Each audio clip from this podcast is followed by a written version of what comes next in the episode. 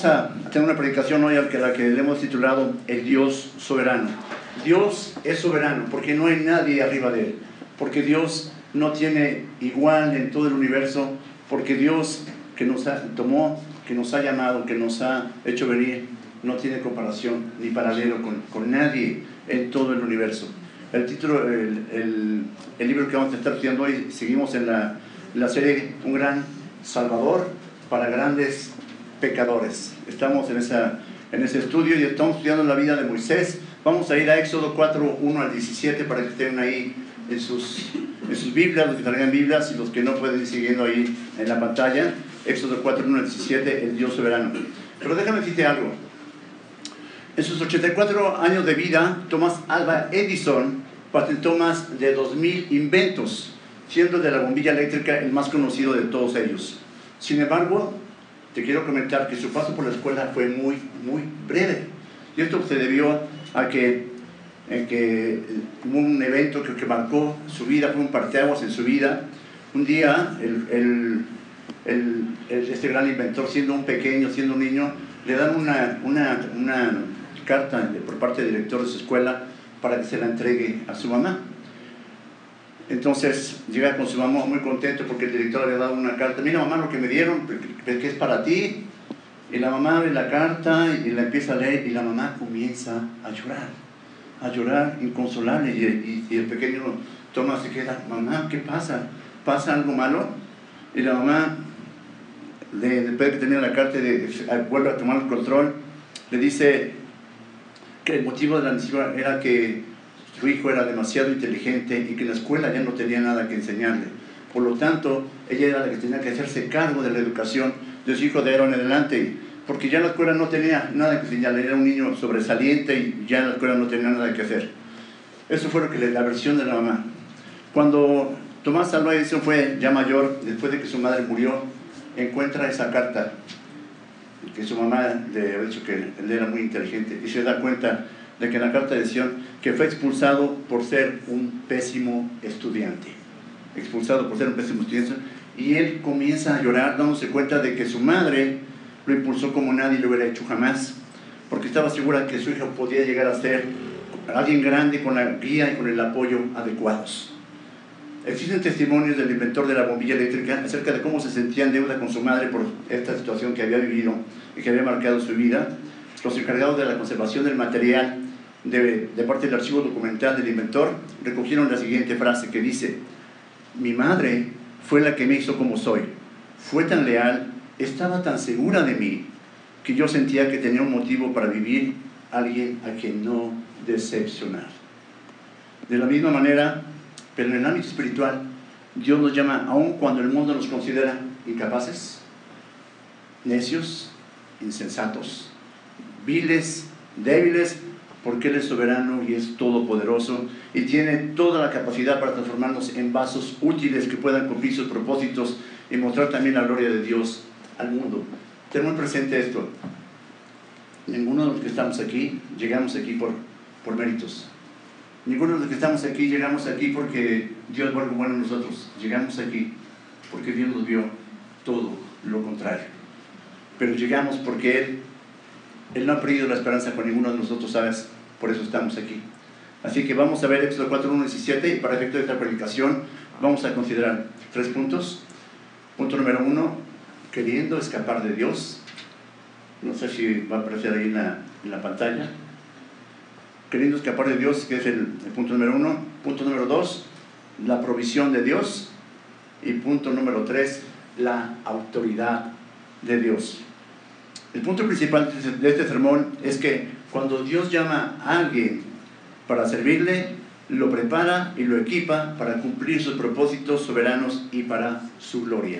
Te lo repito, el punto principal de este sermón es que cuando Dios llama a alguien para servirle, lo prepara y lo equipa para cumplir sus propósitos soberanos y para su gloria. Vamos a comenzar, pero antes permítanme orar. Vamos a orar. Señor Víctor Padre Celestial, te damos muchas gracias, Señor, por esta tarde que nos permites estar aquí. Gracias porque nos permites la vida, nos permite, Señor, el poder estar juntos para venir a, conocer un poco más de ti. Por favor, toca nuestras vidas, toca la vida de mis hermanos con tu espíritu y con tu palabra, Señor. Elimina al predicador de que el frente y que sea tu voz la que se escuche, Señor. Ayúdanos a salir edificados, diferente de cómo llegamos. Te lo rogamos y te lo pedimos en el nombre precioso de Cristo Jesús, nuestro Señor y Salvador. Amén.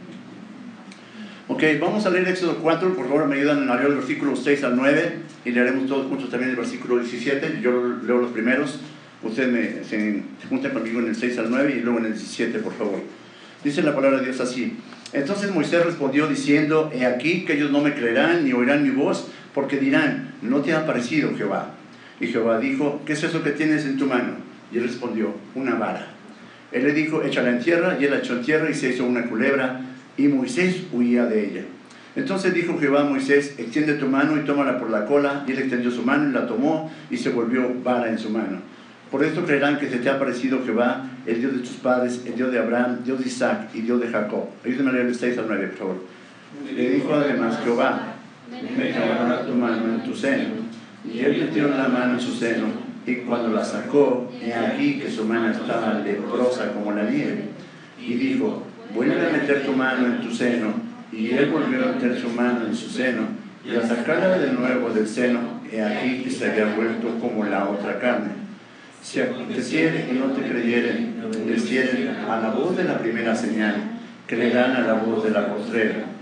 Si aún no creyeren a estas dos señales, ni oyeren tu voz, tomarán las aguas del río y las derramarás en tierra. Y se cambiarán aquellas aguas que tomarán del río y se harán sangre en la tierra. Entonces dijo Moisés a Jehová, ay Señor, nunca he sido hombre de fácil palabra, ni antes ni desde que tú hablas a tu siervo, porque soy tardo en el habla y torpe de lengua. Y Jehová le respondió, ¿quién dio la boca al hombre o quién hizo al mudo y al sordo, al que ve y al ciego? ¿No soy yo Jehová? Ahora pues ve, yo estaré con tu boca y te enseñaré lo que hayas de hablar. Y él dijo, ay Señor, envíate ruego por medio del que debes enviar. Entonces Jehová se enojó contra Moisés y dijo, ¿no conozco yo a tu hermano Aarón, levita, que él habla bien? Y aquí que él saldrá a recibirte y al verte se en su corazón Tú hablarás a él y pondrás en su boca las palabras, y yo estaré con tu boca y con la suya, y os enseñaré lo que hayáis de hacer. Y él hablará por ti al pueblo, y él será a ti en lugar de boca, y tú serás para él en lugar de Dios. ¿Todos? Tomarás en tu mano esta vara con la cual harás las señales. Así que vamos rápidamente a nuestro primer punto. Punto número uno, queriendo escapar de Dios, y vamos a estar en el versículo 1. Entonces Moisés respondió, he aquí que ellos no me creerán ni oirán mi voz porque dirán, no te ha aparecido Jehová. Este versículo nos conecta en automático con lo que ya vimos en el capítulo 3 hace 8 días con nuestro hermano Paco, donde el ángel de Jehová se le aparece a Moisés en Oreb, en una llama de fuego que arde en medio de una zarza, la zarza no se consume, Moisés le da curiosidad, va a ver, dice, Moisés, Moisés, quítate tu calzado porque la tierra donde estás, tierra santa es.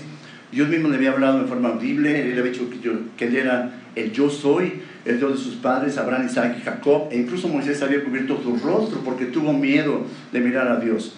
Dios le reveló a Moisés el propósito por el cual él había descendido, liberar a su pueblo de la esclavitud de Egipto y llevarlos a una tierra ancha y buena que fluye leche y miel. Y que lo había elegido él para liberar a, su pueblo. Y lo primero que vemos en la respuesta de Moisés que reconoció su incapacidad para llevar a cabo tal misión. En el, en el capítulo 3.11 dice, ¿quién soy yo para que vaya Faraón y saque de Egipto a los hijos de Israel? En el 3, 13, 14 dice, aquí yo llego a los hijos de Israel y les digo, el Dios de vuestros padres me ha enviado a vosotros, si ellos me preguntan cuál es su nombre, ¿qué les voy a responder? Y, y Dios le dijo a Moisés, yo soy el que soy. Diles que yo soy, te ha enviado a ellos. Y en el versículo 18 del capítulo 3 de Éxodo, Dios le dijo a Moisés que los ancianos de Israel lo escucharían y también el faraón, y que después de ir a Egipto con todas sus maravillas, finalmente el rey de Egipto dejaría ir al, pueblo de Israel. Dios le había revelado sus propósitos a Moisés y seguramente Moisés sabía que nadie puede impedir los propósitos de un Dios soberano, que tiene todo el poder para hacer que esos propósitos se cumplan. Dios ya lo tenía determinado, pero aquí vemos a Moisés tratando de excusarse para no ir ante el pueblo de Israel ni ante el faraón no obstante que el rey del universo le había dicho de manera personal que él iba a ser encargado de liberar a su pueblo de Egipto. Imagínate, qué privilegio que te aparezca Dios, eh, que en forma que lo puedas ver en una zarza de fuego ardiente, que te hable y que te diga, revele su propósito, que te revele su nombre y que te diga, tú vas a hacer este cargo y que tú le digas, Señor, es que a lo mejor te equivocaste de persona, ¿no? ¿Cómo, cómo poder rechazar este gran privilegio, porque una cosa es que reconozcas tu incapacidad. Todos somos incapaces para las cosas de Dios. Estar parado aquí enfrente, hermanos, créanme, siempre me tienen en las piernas. Siempre me tienen en las piernas.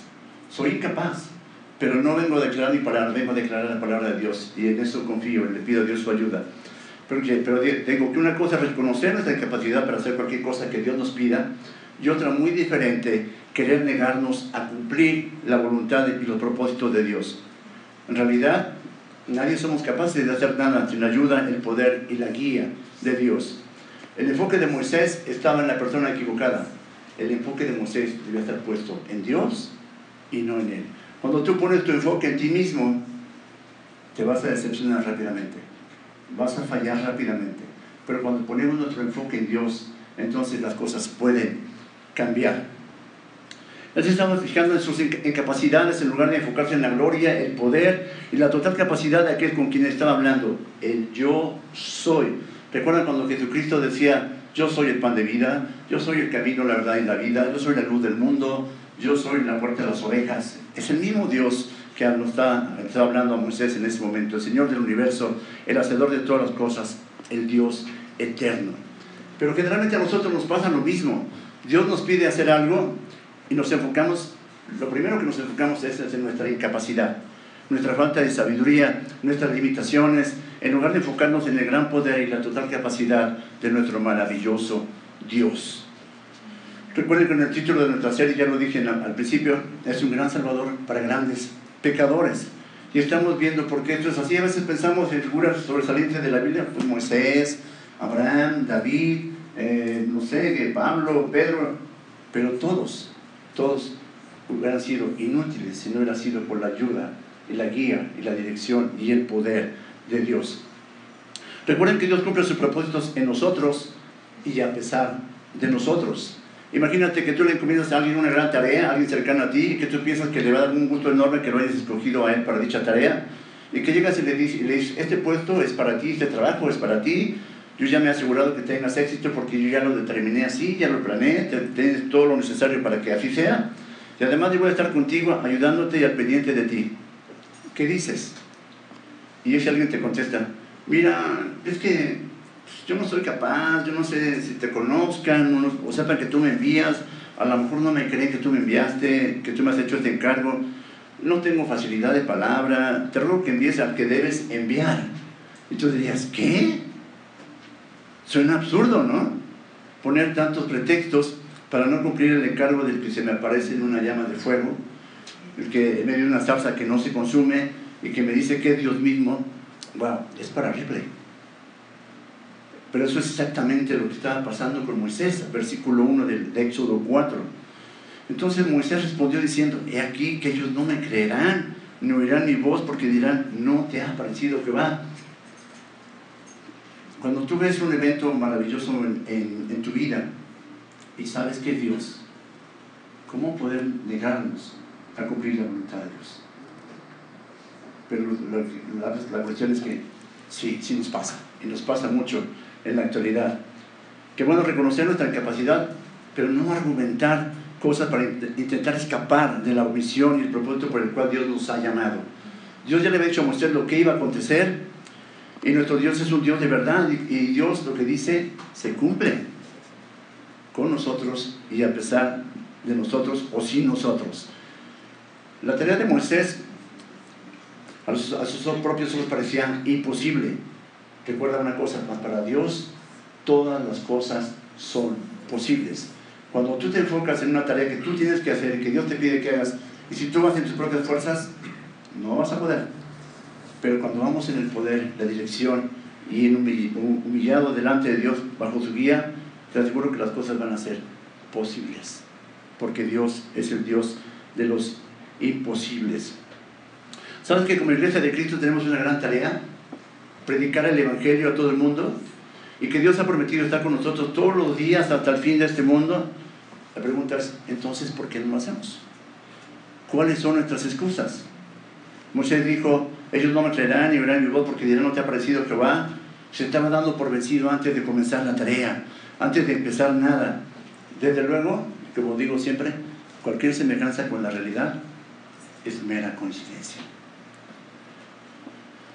es, que, es, que, a lo mejor no me creen, es que si me preguntan y, no sé, es que pues, yo no estoy capacitado, es que no tengo facilidad de palabra, es que quizás yo no soy el indicado.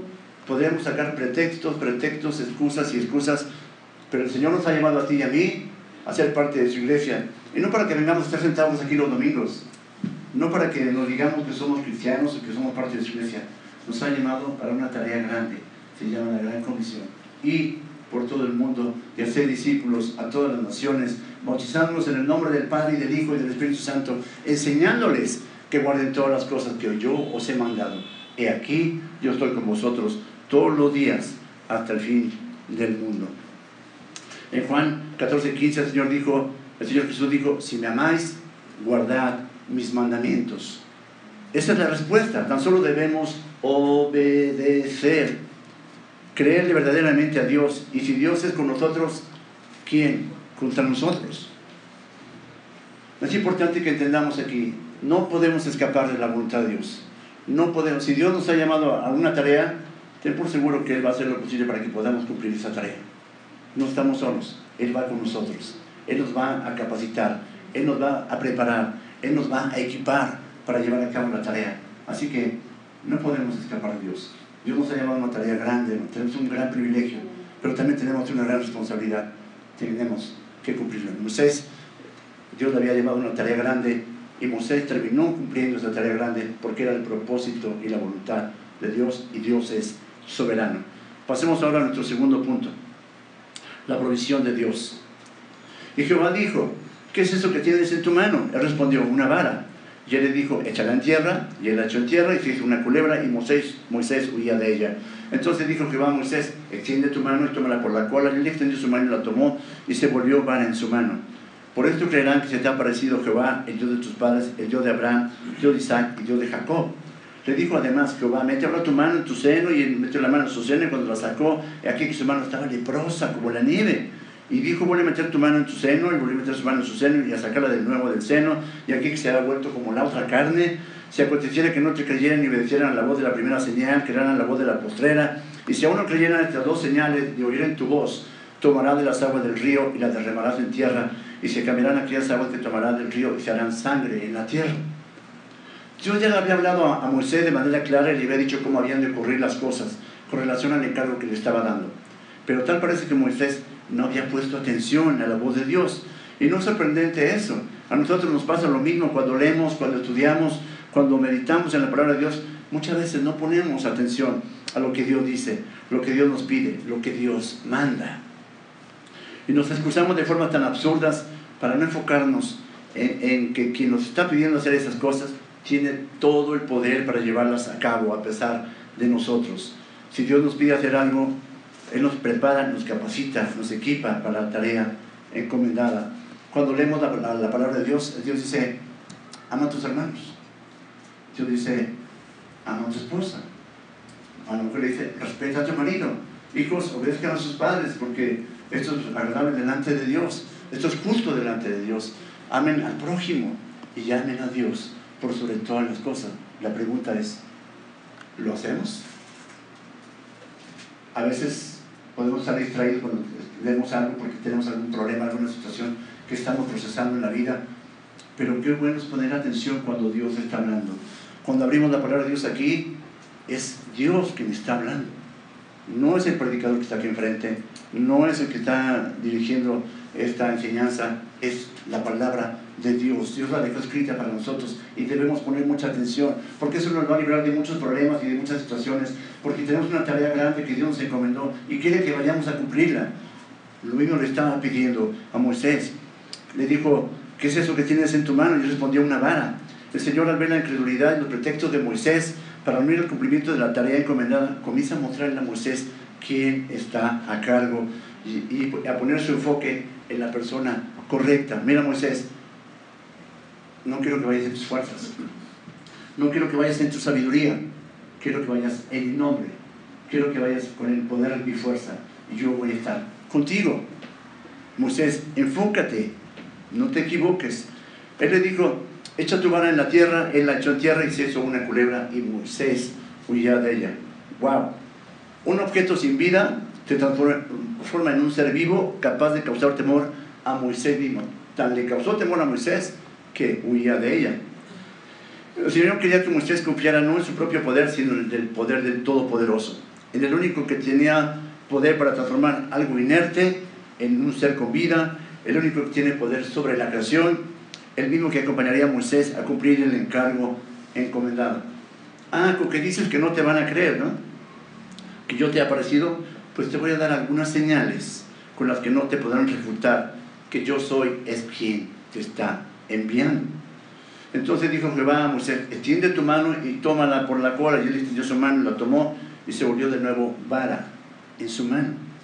Y esto cuando tú lo lees en, una leída así superficial, no te causa mayor, mayor sorpresa.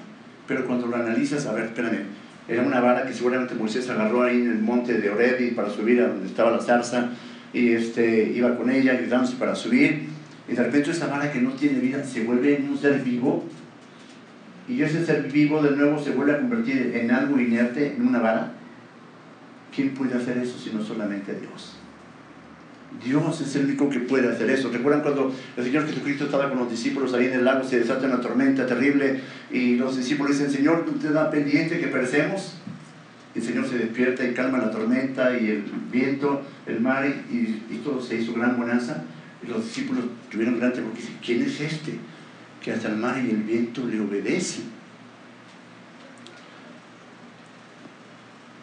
Dice, por esto creerán que se te ha parecido Jehová, Dios de tus padres, el Dios de Abraham, Dios de Isaac y Dios de Jacob.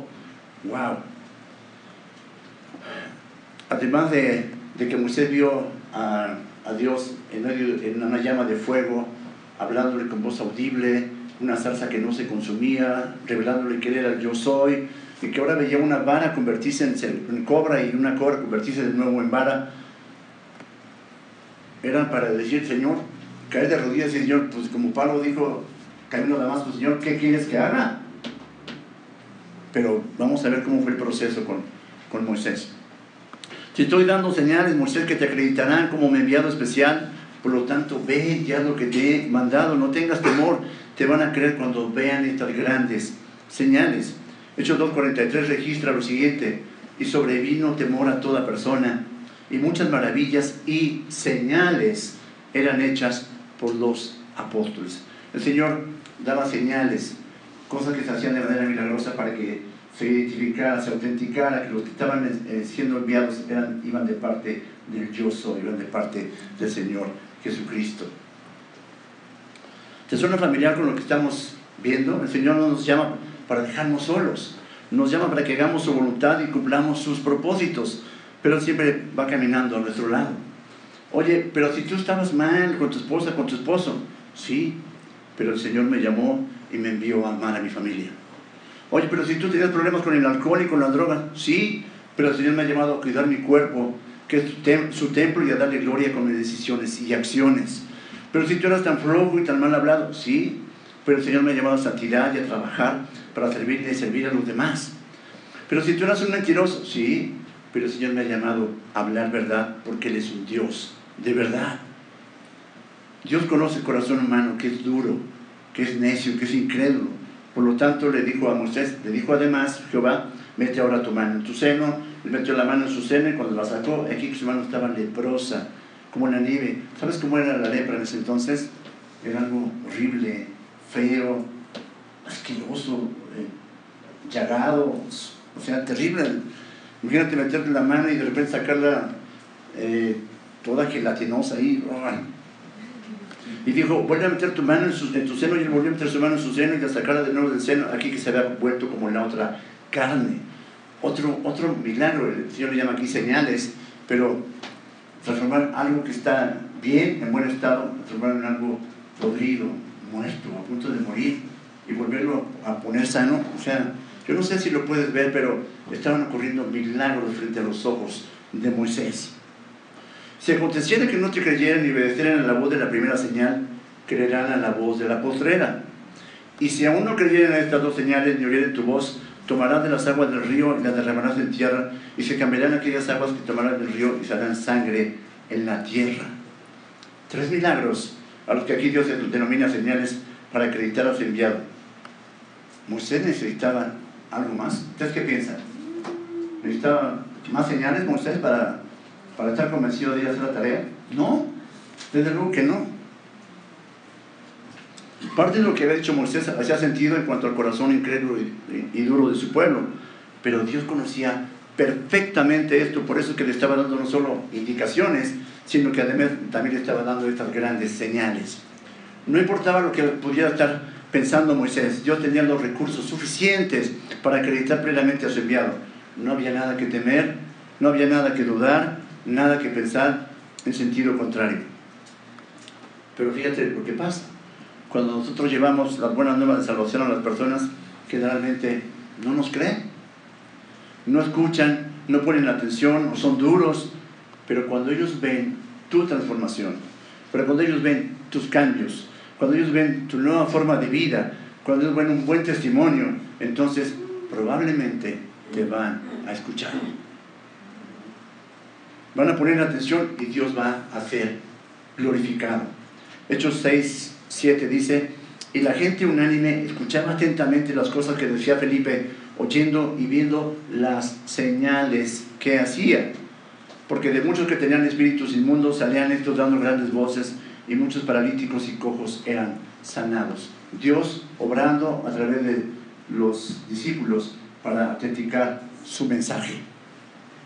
El Señor no solo había estado preparando la llegada y el crecimiento del, libertador de su pueblo. Recuerden que hemos estado viendo Éxodo, cómo el Señor había preservado a Moisés desde su nacimiento, el, el, la, la, matanza de muchos niños, lo ponen en un canasto, en un cesto, lo ponen a las aguas del río, la hija de Faraón lo descubre, lo, lo protege, lo encarga con una de las hebreas para que lo cuide, se lo regrese después.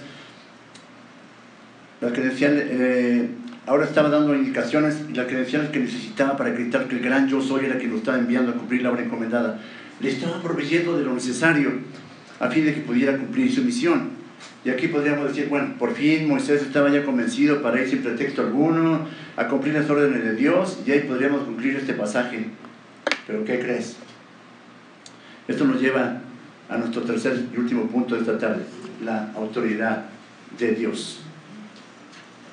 En la mañana decía el pastor que Marcos nos dejaba colgados de, un pasaje y nos pasaba a otro evento y luego ya trataba el desenlace del pasaje anterior. Es, un poquito como esto. La autoridad de Dios. Entonces dijo Moisés, ya, ya Dios le dio, le reveló quién era, le aparece una llama de fuego, entonces no se consume, le, le, dice lo que va a ocurrir con el pueblo de Egipto y su pueblo, le dice, te voy a dar estas señales para que te crean, para que no haya pretexto alguno, y, Moisés dice, entonces dijo Moisés a Jehová, ay Señor, nunca he sido hombre de fácil palabra, ni antes ni desde que tú hablas a tu siervo, porque soy tardo en el habla y torpe de lengua. Y, tú, y otro le volvemos a decir, ¿qué? todo lo que te acaba de decir el Señor, todo lo que te acaba de mostrar, lo que has visto en tu propia vida, espérame un poco, no lo puedo creer. Dios te acaba de dar indicaciones precisas, señales irrefutables para que cumplas tu cometido y sales de nueva cuenta con otra excusa. Si los hermanos Bonaerges, ¿sabes quién eran los hermanos Bonaerges, Juan y Jacobo?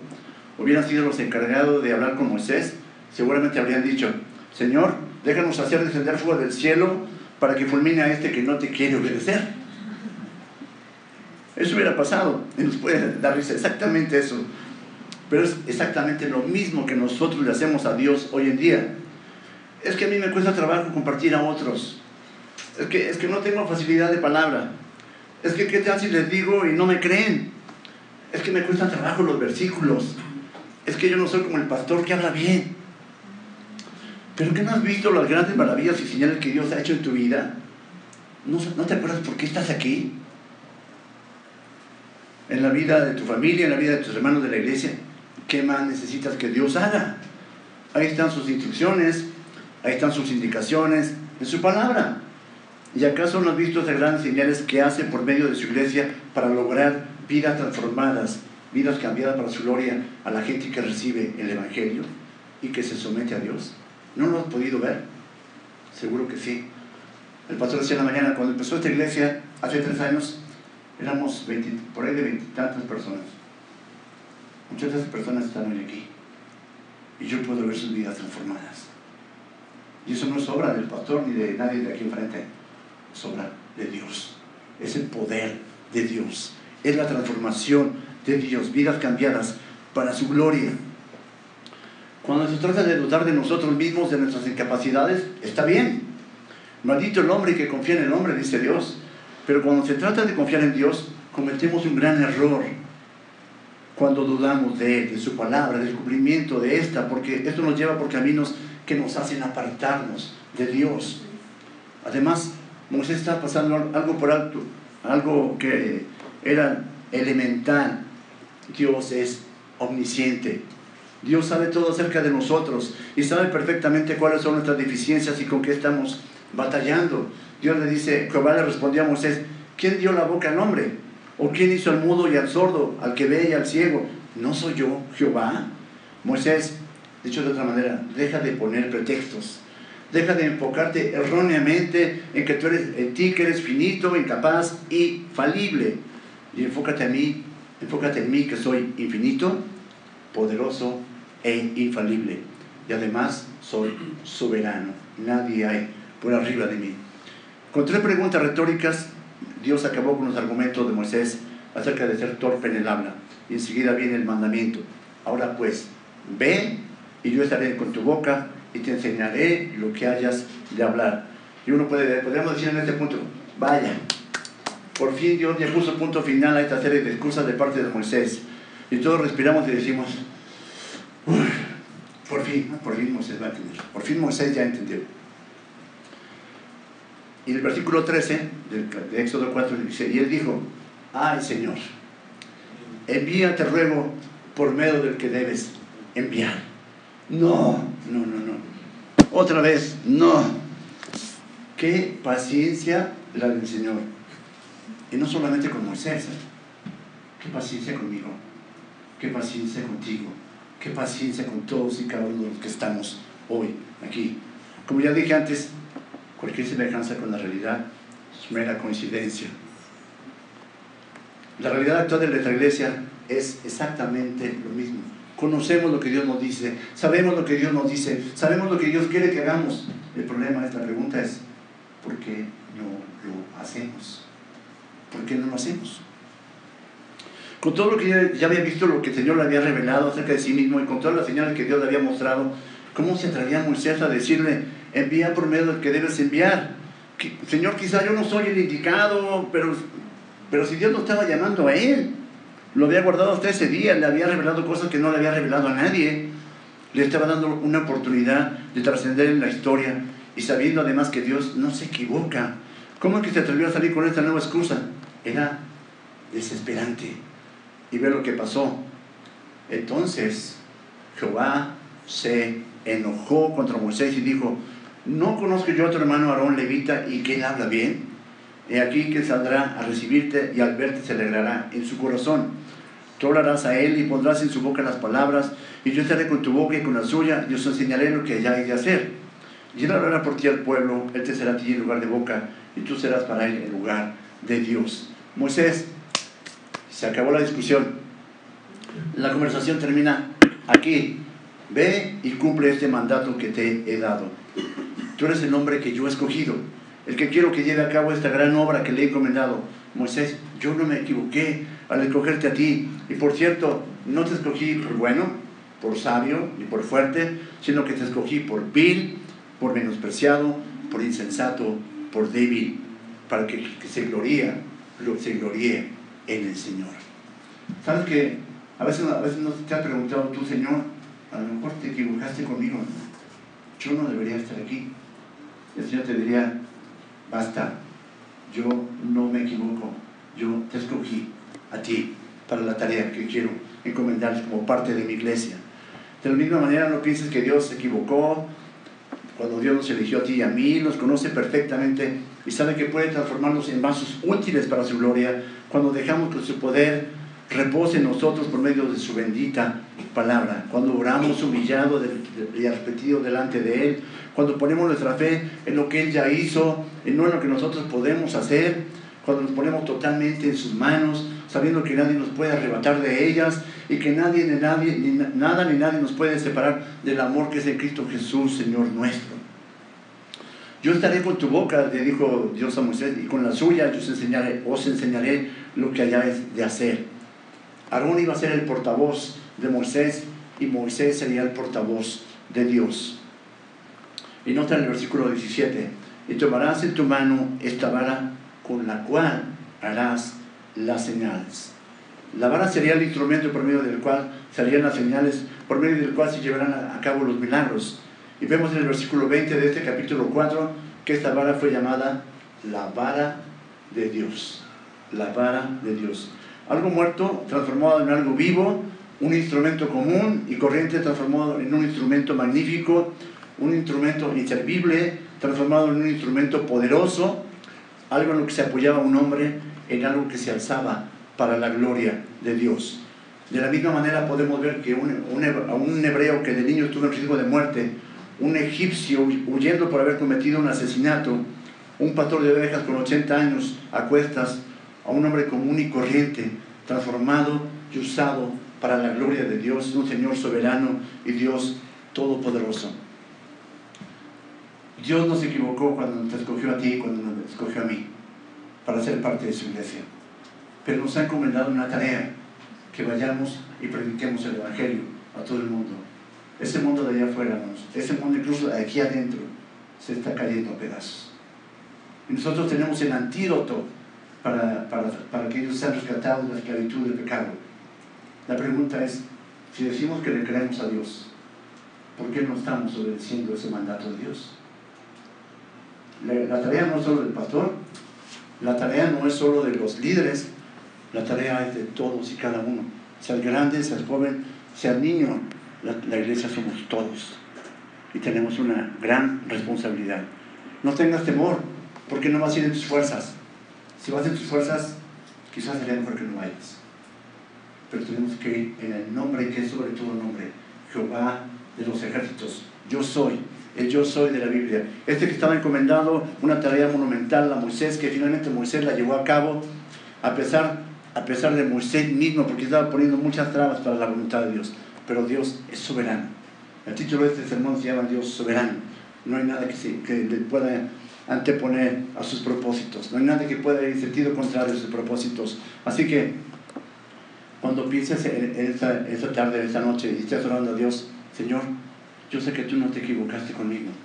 Ayúdame a comprender la tarea a la que me has llamado. Ayúdame a hacer tu voluntad. El Señor Jesucristo vino a la tierra y Él dijo, yo no vine a hacer mi voluntad, vine a hacer la voluntad del que me envió. Y Padre, si es posible que pase de mí esta copa, pero no sea como yo quiero, sino como tú. Así que tengamos esa misma, ese mismo sentir. ¿Cómo podemos concluir este, este, este sermón? Bueno, nadie puede escapar de los propósitos de Dios. Segundo, cuando Dios nos llama, nos prepara y nos equipa para la obra a la que nos ha llamado. No nos va a mandar nada más así, ándale, ya te llamé y ahora vete a ver qué hacer. No, nos llama, nos prepara, nos equipa y además vamos con la autoridad del único rey soberano, el rey del universo. Y si no, si no lo crees así, vuelve a leer tu Biblia y te vas a dar cuenta, vuelve a ver la creación y te vas a dar cuenta que Él rige todos los destinos del universo. Dios nos ha llamado para ser parte de su iglesia, ¿sabes? Nos ha escogido desde antes de la fundación del mundo y nos ha encomendado una gran tarea, ir por todo el mundo y hacer discípulos a todas las naciones. Egipto es un símil del mundo. Mucha gente está en la esclavitud del pecado. Dios quiere que vayamos a liberarlos y que lejos de poner excusas y pretextos obedezcamos y vayamos a cumplir esa misión sabiendo primeramente quién nos envía. Nada más y nada menos que el yo soy, el Señor todo soberano, el Señor Dios todopoderoso, el creador del cielo y de la tierra, y que no solamente nos envía, sino que además Él va a estar con nosotros, y que nos ha dado toda la provisión y el equipamiento necesario para que podamos cumplir la obra encomendada. Nos ha dado el Evangelio, que es poder de Dios para salvación a todo aquel que cree. Nos ha provisto la revelación escrita para ello, la Biblia, y, y que Él tiene toda la autoridad, no solo para enviarnos, sino también para salvar a aquellos de los cuales Él quiera tener misericordia, enseñándoles que guarden todas las cosas que yo les he mandado. Y aquí yo estoy con vosotros todos los días hasta el fin del mundo. No vamos a nuestras propias fuerzas. No vamos en nuestro propio poder, vamos en el nombre de Jehová de los ejércitos, en el nombre de Jesús de Nazaret, en el nombre que es sobre todo nombre, y lo queremos hacer para su gloria. Así que Dios escogió, y te escogió no de ayer, a veces te preguntan, ¿cuánto tiempo tienes en, la fe? Ah, 15 años, 12 años, 20, 5, pero no, ¿sabes? Dios te escogió desde antes de la fundación del mundo. Dios ya te conocía. No estás aquí por error. Nadie estamos aquí por error. Estamos porque Dios nos ha llamado y Él no se equivoca. A pesar de que pues, vamos sentirnos incapaces para ello. Así que vayamos y compartamos en el nombre del Señor el Evangelio a todos los que te están necesitando para que puedan ser rescatados de la esclavitud del pecado, porque lo queremos hacer para la gloria de Dios. Vamos a orar. Señor nuestro Padre Celestial, qué deleite es poder leer tu palabra y estudiarla, Señor. Ayúdanos a ponerla por obra en nuestras vidas y ayúdanos a confiar no en nosotros, sino en ti, Padre, que eres todopoderoso. Gracias, Señor. Llévanos con bien a casa, guarda la vida de mis hermanos, la mía y la de mi familia.